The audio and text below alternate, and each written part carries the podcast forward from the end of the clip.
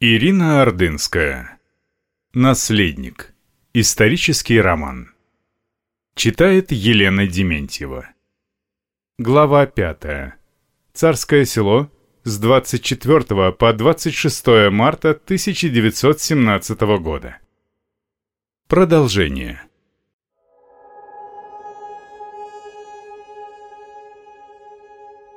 Вскоре оказалось, что Алексей был не первым, кто проснулся в этот день раньше обычного. К заутренне поднялись император с императрицей. В церковь их сопровождали несколько человек из свиты. После службы во дворце, несмотря на посты на каждом углу и преувеличенно громкие разговоры охраны во главе с комендантом, во всем чувствовался праздник. Солнце по-весеннему так ярко светило в окна – что все комнаты и гостиные выглядели светлыми и просторными, особенно большие залы, высокие потолки с хрустальными люстрами засияли расцвеченные солнечными зайчиками от их блестящих подвесок. Перед завтраком Алексей промчался так быстро, как позволяла ему больная нога по всем помещениям маминой половины, не обращая внимания на недовольство солдат, несущих охрану в вестибюле. В угловой гостиной он нашел Ольгу, которая играла на рояле. Почти под инструментом на маленькой табуреточке у ее ног сидела Анастасия.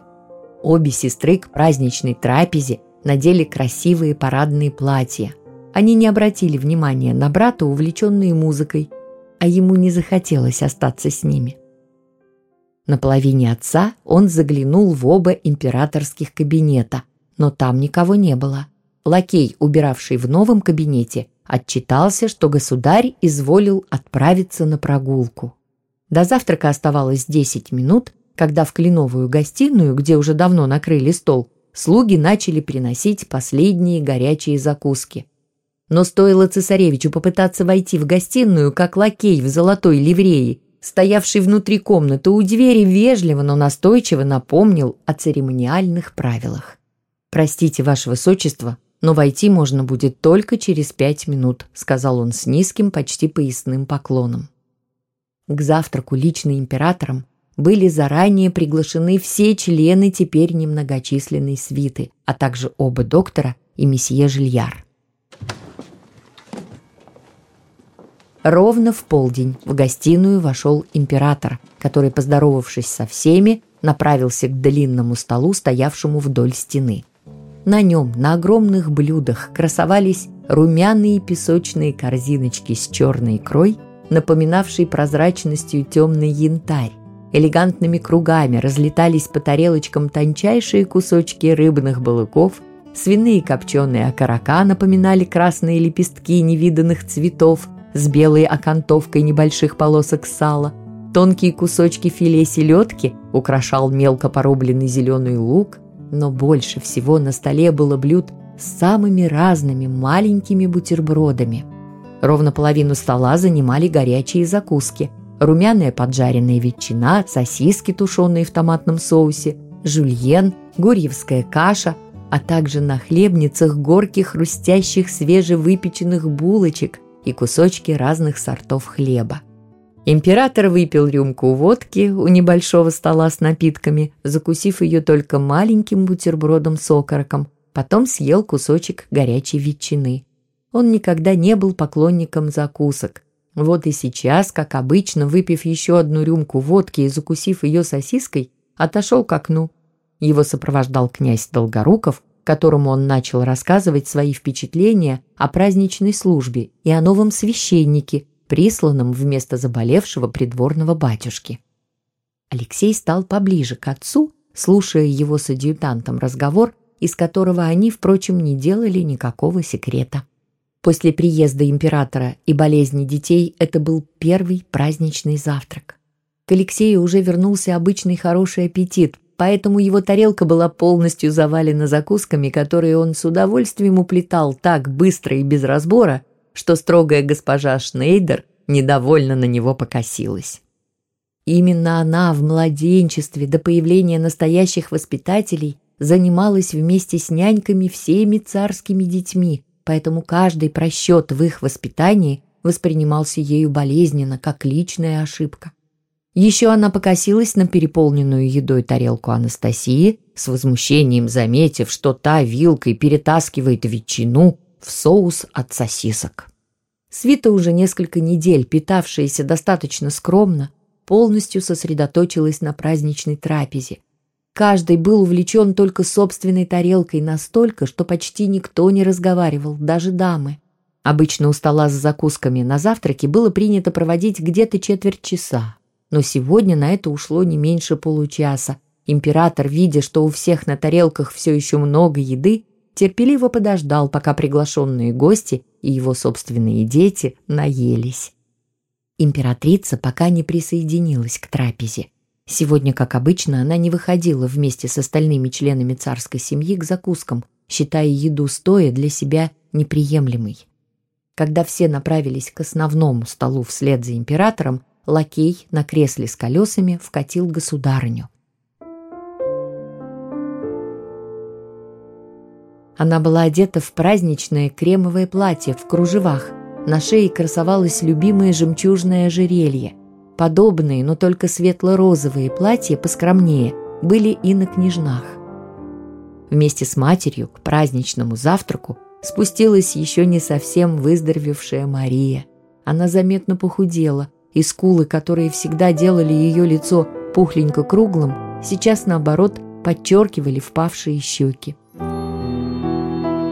На большом, на пол гостиной столе красовались белоснежная ажурная скатерть и белая парадная посуда с царским гербом.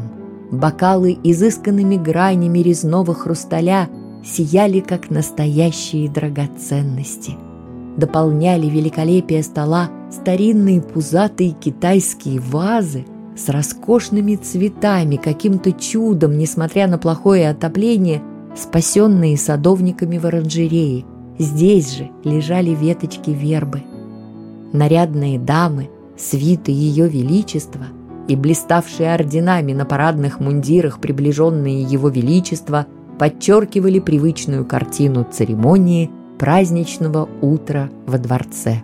Словно не было отречения и ареста. Будто время ради так любимого на Руси вербного воскресенья на несколько часов вернулась назад. Все заняли привычные места за столом. Император сел во главе стола, императрица слева от него. Дети устроились рядом с родителями, министр двора расположился напротив царской четы, остальные члены свиты расселись строго по старшинству. Все настолько хорошо знали церемонию и свои места за столом, что ровно через минуту готовы были приступить к трапезе. Император поздравил собравшихся с праздником, налил себе рюмку любимой Мадеры. Бутылка крымской Мадеры, как обычно, стояла на столе рядом с его тарелкой, чтобы он мог в любое время сам налить ее в бокал, а не просить об этом прислугу. Повара постарались. Еда, которая последнее время становилась все скромнее и проще – сегодня уступила место прежним изысканным блюдам. Только по отличному аппетиту сидящих за столом можно было догадаться, что они давно не ели подобных деликатесов. Сначала на огромных серебряных блюдах в зал двое слуг внесли запеченную рыбу. Вслед за ними появились двое поварят с аккуратно разложенной на больших блюдах глазуньей. После их величеств и царских детей – Каждый брал с подносов понравившиеся кусочки рыбы и по одному или два яйца. Только министр двора, старый князь Владимир Борисович Фредерикс, кивком головы разрешил слуге положить ему еду с подноса на тарелку. Такова была церемония в старые времена еще при прежнем императоре Александре III, при котором министр начинал служить. 75-летний князь не одобрял нововведения и тайно возмущался, когда вслед за теперешним государем, которому нравилось самому брать еду с подносов, и даже к ужасу министра двора наливать себе самому Мадеру, члены свиты тоже стали сами накладывать еду на тарелки.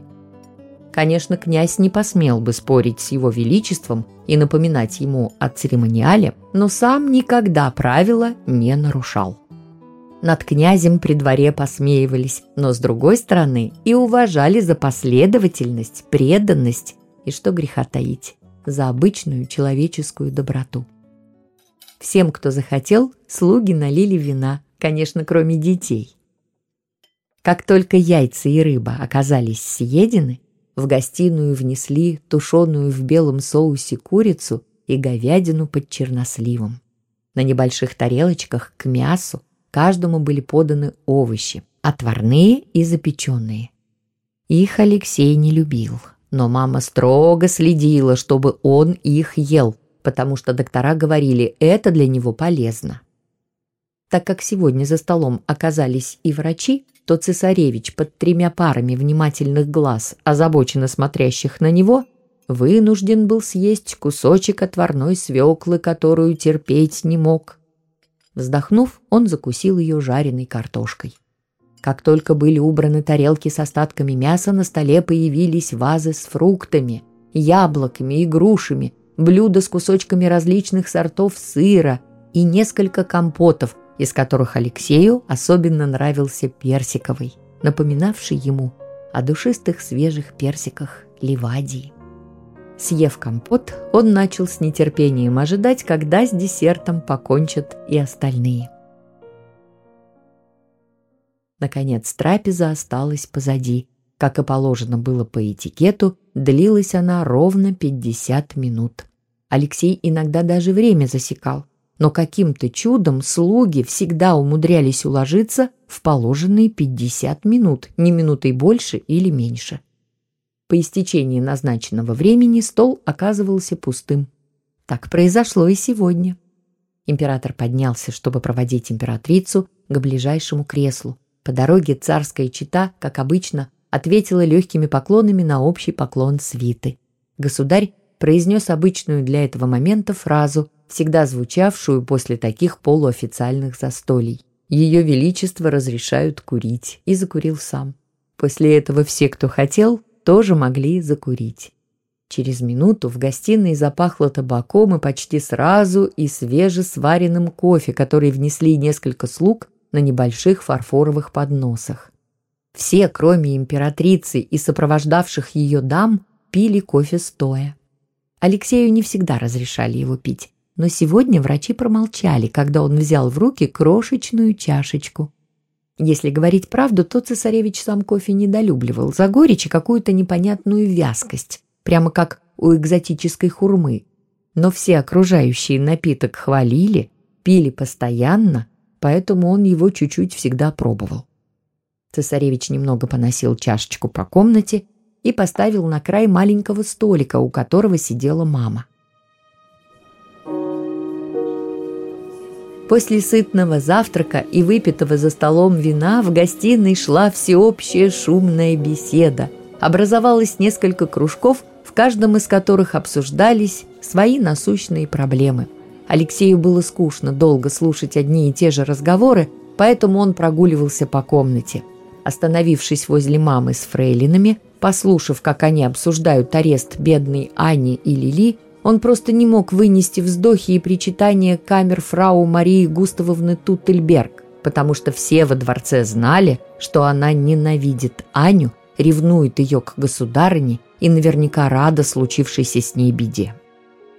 У кружка офицеров, облепивших отца, Алексей словно попал на военный совет. Здесь обсуждали последние печальные события на фронте, отступление, массовое дезертирство солдат.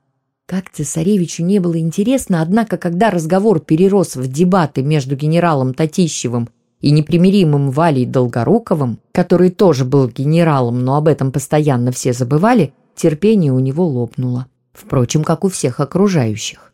Князь Василий Александрович Долгоруков, которого все во дворце называли Валя, сторонник самых строгих мер, часто в высказываниях был радикальнее революционеров, а милый человек и настоящий христианин Илья Леонидович Татищев не мог долго слушать рассуждения царского гофмаршала о тупом народе и необходимости всех бунтовщиков перевешать. Если император не успевал остановить увлекающегося эмоционального Валю, то возражать ему начинал Илья Леонидович И если с государем князь никогда не смел спорить, спокойные доводы генерала доводили его до бешенства. «Да как вы можете их защищать?» Лицо Долгорукова покраснело от возмущения. Пушистые крашеные черные усы вздыбились. Худенький, небольшого роста, он невольно приподнялся на носочках, чтобы заглянуть в глаза высокому Татищеву, который упитанной фигурой и постоянной улыбкой в аккуратной седой бороде и таких же усах всем своим видом излучал благодушие. «Да бог с вами, Василий Александрович!» примирительно, словно извиняясь, пытался уйти от спора Илья Леонидович. «Война, в городах голод, настрадался народ. Не защищаю я бунтовщиков, только по-христиански людей жалеть нужно. Я понимаю ваше возмущение и где-то разделяю его, однако как-то неуместно в вербное воскресенье так ненавидеть». Он посмотрел на императора, ища у него поддержки. Напоминание о празднике совсем разозлило князя. Перебив Татищева, он даже начал заикаться. «О, чё, «О чем вы говорите, господи? Мы же под арестом! Император под...» «Валя!» Теперь уже вступил в разговор государь, посматривая на императрицу, обратившую внимание на горячую речь Долгорукова. «После завтрака я снова собираюсь прогуляться. Поможешь мне срубить то сухое дерево у детского острова?» «С удовольствием, Ваше Величество!» – захлопал глазами князь, тоже заметивший озабоченность императрицы. «А можно и мне с вами?» – не выдержал цесаревич, уже было направившийся к сестрам, весело болтавшим вместе с жильяром. «Только если разрешат врачи», – кивнул император в сторону докторов Деревенко и Боткина, мило беседовавших с князем Фредериксом, наверное, как обычно, о многочисленных заболеваниях старика или его жены славной старушки Едвиги Алаизовны, сейчас сидевшей близ государыни. Они никогда не разрешат. С таким удрученным видом констатировал Алексей, что все окружавшие императора люди невольно улыбнулись. «Ничего смешного», — обиделся цесаревич. Когда Алексей подошел к кружку сестер, мило щебетавших с месье Жильяром, то вся компания, только что дружно уговаривавшая Ольгу сыграть что-нибудь на рояле, у которого они стояли, сразу переключилась на цесаревича. «Ваше высочество», — хитро улыбнулся учитель, — «у нас тут сейчас был совет. Их высочество», — элегантно поклонился он сразу всем княжнам, — «скучают». Девушки, слегка кокетничая с наставником брата, рассмеялись. «Мы с вами не скучаем». Все выразили желание начать занятие. Жильяр продолжил свою смешливую, преувеличенно учтивую речь, подмигнув Алексею. «А вы что об этом думаете?» «Ну уж дудки», — совсем не в тон учителю ответил цесаревич обиженно. «Пусть сначала мне разрешат в парке гулять. Раз я болен, никаких занятий». Компания так весело захохотала в ответ на его слова, что Алексей не на шутку разозлился. «Да ну вас!» – махнул он рукой. «Что с вами говорить?» И, схватив за руку Анастасию, потащил ее вслед за собой к карточному столику. «Пойдем, поиграем». «Не хочу!» – вырывала сестра. «Пусти!» Императрица, заметив их неподобающую возню, сделала знак Екатерине Адольфовне, которая быстро и незаметно для других успокоила расшумевшихся детей. Дворец уже почти месяц находился на осадном положении и числившиеся под арестом люди только с помощью писем могли общаться с оставшим таким далеким остальным миром, потому что свидания с первого же дня были строжайше запрещены. По всему они должны были надоесть друг другу, но это было не так. Враждебность коменданта, наглость иных караульных только сблизила царскую семью с крохотным островком когда-то большой свиты – в благодарность за преданность приближенных стали считать по-настоящему близкими. Алексей раньше только с родителями и сестрами чувствовал себя так покойно, непринужденно, как сегодня с оставшимися мамиными фрейлинами и немногочисленными военными, разделившими арест с отцом. К концу праздничного приема императрица со свойственным ей великодушием простила доктора Боткина, с которым не разговаривала со дня ареста Ани. Окружающие притихли, когда она непринужденно вдруг обратилась к нему. «Евгений Сергеевич, подойдите ко мне». «Ваше Величество», — склонился доктор в поклоне, поторопившись исполнить просьбу. «Мне кажется, Маша устала. Первый раз после болезни ей, наверное, не стоит долго быть на ногах». Позвольте, Ваше Величество, я провожу ее в комнату. Спасибо, Евгений Сергеевич. Такова императрица была всегда.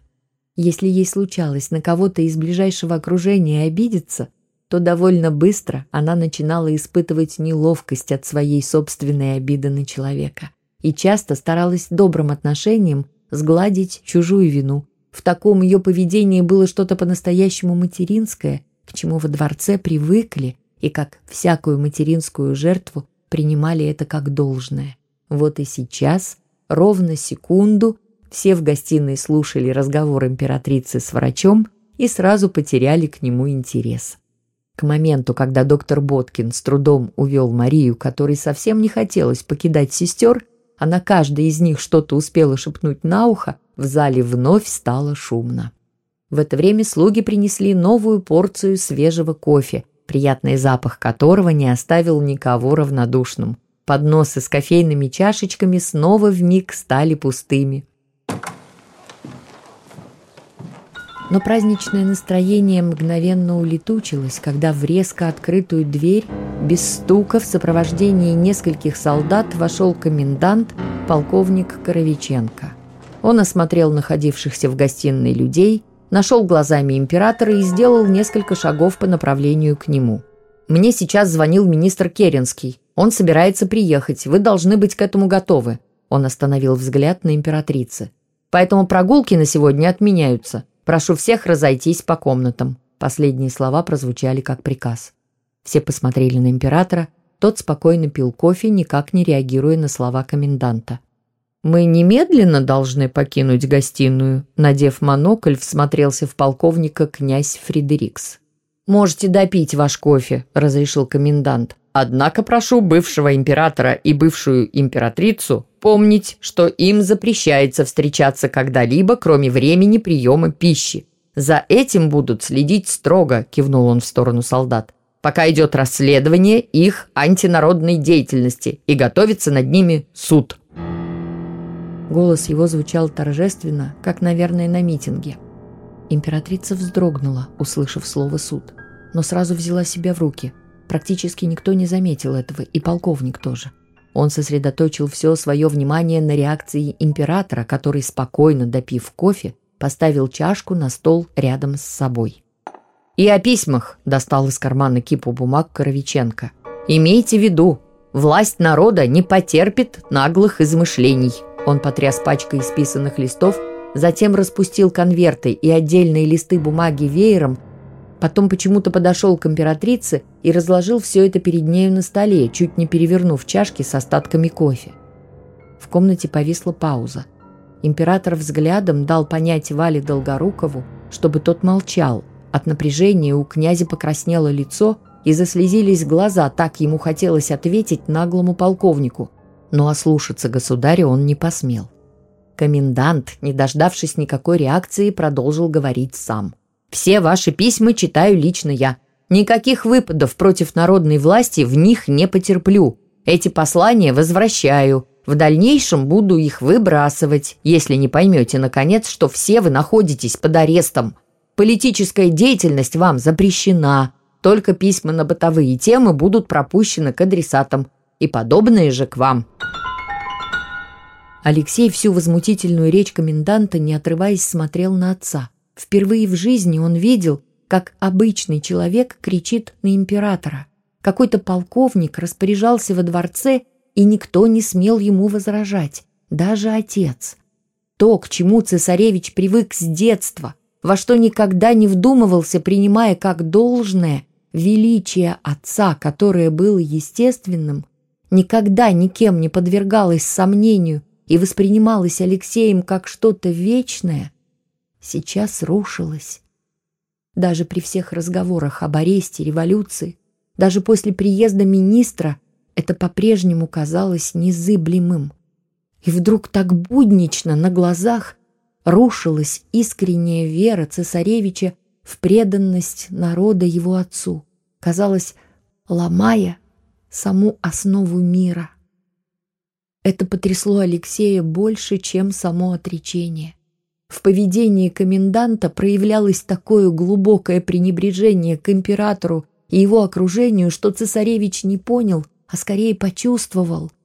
Этот человек совсем из другой породы людей, каких он еще никогда не встречал. Тоже, наверное, чувствовали и другие. Хамство солдат почему-то не производило на царскую семью и свиту такого впечатления, как резкая речь коменданта в солнечное вербное воскресенье. Если бы это был неграмотный мужик, все легко объяснялось бы его невоспитанностью. Но тут было что-то другое. Образованный столичный житель, полковник, без сомнения христианин, и вдруг такое перевоплощение. «Прошу всех разойтись по комнатам», — приказал комендант уже спокойно, но ледяным тоном. До конца не понимая, что их всех так потрясло в словах полковника, не глядя друг на друга, вслед за комендантом гостиную покинул сначала император, затем лакей на кресле увез императрицу, ушли дети с Жильяром и доктором Боткиным, тихо разошлась и вся остальная свита. Остаток дня арестованные находились в своих комнатах, ожидая приезда министра Керенского, однако тот так и не появился во дворце. Не было его и на следующий день. Явился он только через два дня к вечеру, до его приезда прогулки были запрещены. Керенский хотел видеть только императрицу, больше ни с кем встречаться не захотел. Ни во время обеда, ни во время ужина императрица ни словом не обмолвилась об их разговоре, потому что в комнате присутствовал караул. Никто не хотел откровенничать в присутствии солдат. Только вечером, когда мама пришла на вечернюю молитву, Алексей встретил ее вопросом. К тебе приезжал министр. Зачем? Из-за Англии? Нет. Она устало потерла опухшее лицо. Голова болит. Как я устала. Он меня допрашивал. По-настоящему? Опешил Алексей. Но почему? Ты же слышал. Комендант вчера говорил, что они собираются нас судить. Вот и допрашивают. Судят преступников. Я не понимаю, в чем папа виноват, тем более ты. А как же Англия? Мы едем или нет? Я не могу больше обо всем этом думать. Солнышко мое, давай помолимся. Прошу тебя, почитай молитвы сам, а я буду повторять. Покрыв голову шалью, что лежала у нее на плечах, императрица склонилась так низко к кровати, что Алексей перестал видеть в мерцании свечки ее лицо. «Господи, помоги нам!» Попросил он так искренне, с таким жаром, приподнявшись к иконам, что императрица вдруг сдавленно, зарыдав, тоже подняла глаза к образам. «Помогите нам! Помогите!» Переводя взгляд с одной иконы на другую, продолжал просить святых цесаревич. «Мы стараемся и ничего плохого не делаем. Не бросайте нас, не нужно!» «Так нельзя говорить», — остановила его мама, переставая плакать. Господь всегда с нами. Начинай с «Отче наш». Иди ко мне поближе.